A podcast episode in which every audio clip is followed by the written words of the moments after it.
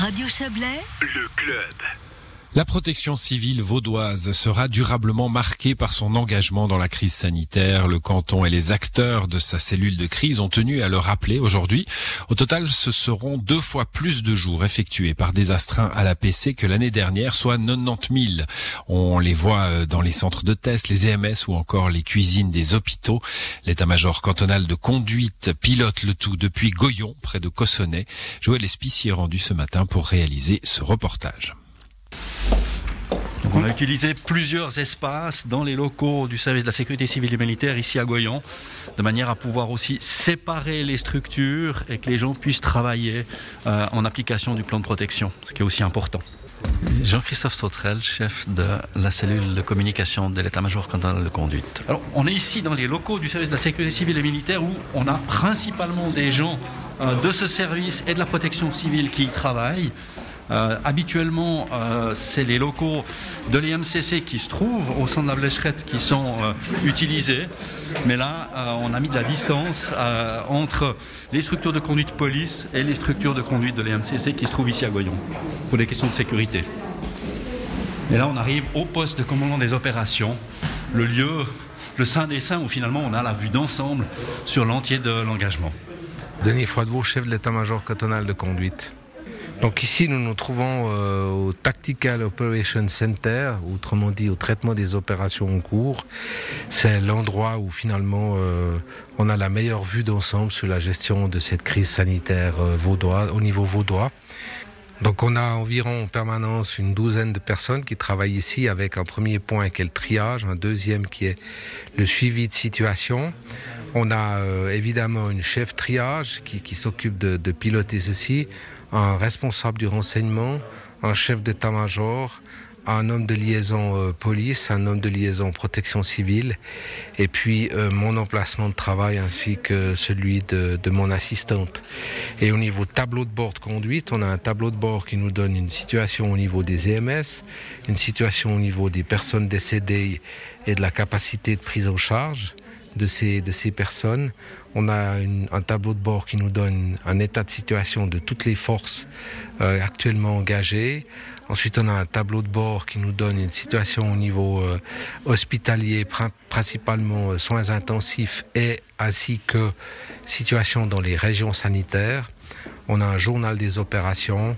Et puis on a un système de ticketing pour le triage. En haut à gauche, la situation dans les EMS par région sanitaire. En dessous, les levées de corps la capacité d'accueil des pompes funèbres et la situation au niveau des crémations. Donc ça, c'est évidemment des choses qui sont très pénibles parce que derrière les tableaux de bord, il y a une réalité humaine, il y a, évidemment des souffrances, etc. Mais nous devons, nous, ici, avoir la vue d'ensemble sur ce qui se passe par rapport euh, à la gestion, tant au niveau des EMS que des, personnes décédées et des corps.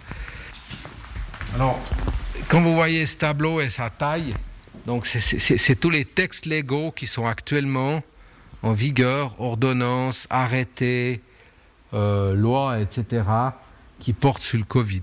Donc en haut la partie fédérale et en bas la partie cantonale.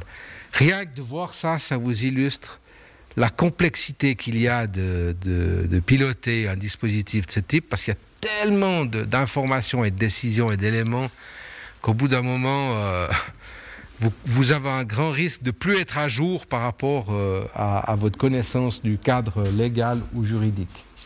Et là, c'est clair, cet après-midi, avec les décisions du Conseil fédéral, bah, il y a des choses qui vont euh, changer forcément. Alors vous allez parler avec deux astreintes de protection civile, donc qui sont engagés l'un dans un EMS et l'autre dans un centre de test. Alors, je m'appelle Yannick, je suis enseignant et en ce moment, je suis mobilisé avec la protection civile à l'EMS Parc de Beausomme. Si je compare la première et la deuxième vague, puisque j'ai fait les deux vagues dans le même EMS en partie, lors de la première vague, j'avoue que c'était très désécurisant parce qu'on ne savait pas exactement quelle mission on allait faire dans les EMS et les hôpitaux. C'était très brouillon, les horaires étaient communiqués de façon parfois un peu aléatoire, donc c'était désécurisant. Et là, pour cette deuxième vague, euh, tout est beaucoup plus clair. C'est-à-dire qu'on a reçu des plannings qui étaient clairs, des tâches qui étaient claires euh, pour nous, mais aussi également au sein de l'EMS. J'ai l'impression qu'au sein de l'EMS, avant même qu'on arrive, ils savaient déjà ce qu'ils allaient nous faire faire, nous donner. Et de ce point de vue-là, c'était beaucoup plus sécurisant pour nous. Bon, là, c'est un service suivi, donc il n'y a pas d'aller-retour. Euh, donc c'est beaucoup plus simple. Moi, je travaille pour l'État aussi, donc j'ai l'impression que c'est aussi plus simple quand on est à l'État que quand on est dans le privé. Euh, et dans la mesure où l'école où je travaille est également à Morges, bah, c'est beaucoup plus simple parce que parfois je peux passer le matin à l'école donner des choses pour le remplaçant. Mais c'est vrai que là, c'est un cas particulier parce que je suis vraiment dans la même commune pour l'APC, pour le travail. Depuis le début de cette crise, au mois de mars 2020, euh, j'ai déjà fait des choses que j'aurais jamais imaginé faire dans ma vie et m'occuper de problèmes dont j'avais même pas soupçonné l'existence. Et ici, on est en train de s'occuper des plans de protection des, stations de, ski et de sport d'hiver. Euh, nous avons élaboré un projet de plan de protection que nous avons envoyé aux exploitants à titre d'information préalable dans l'attente des décisions du Conseil fédéral. Et ces sociétés de remontée mécanique ou ces exploitants d'infrastructures vont devoir euh, le remplir. Et ensuite, on ira contrôler sur site euh, si les mesures sont, sont bel et bien euh, opérationnelles. Puis pendant euh, la période des fêtes, il y aura des contrôles qui se feront également pour voir comment ça fonctionne. Comment on gère le doublement du nombre d'heures d'engagement par rapport à une année normale? Ah. En sacrifiant les vacances du personnel, en sacrifiant ses propres vacances, en travaillant 14 heures par jour, euh, en ne faisant plus euh, les tâches habituelles qu'on est censé faire, donc en les mettant de côté. Donc nous, sommes vraiment dans une situation euh, au niveau de, notre organisation, en situation de stress complet.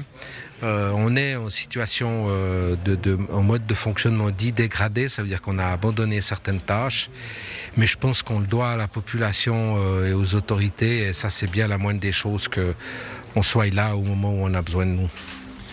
Voilà ce reportage de Joël Espy à Goyon. On l'a entendu, les astreints à la protection civile iront contrôler les dispositifs sanitaires dans les stations de ski. Ils seront également chargés notamment de contrôler le port du masque dans les zones d'affluence durant les achats de Noël afin de soulager les commerçants. Voilà pour le club pour ce soir et pour cette semaine à l'édition. Euh, Serge Jubin et Joël Espy, je vous souhaite une excellente soirée, un très beau week-end et puis prenez soin de vous.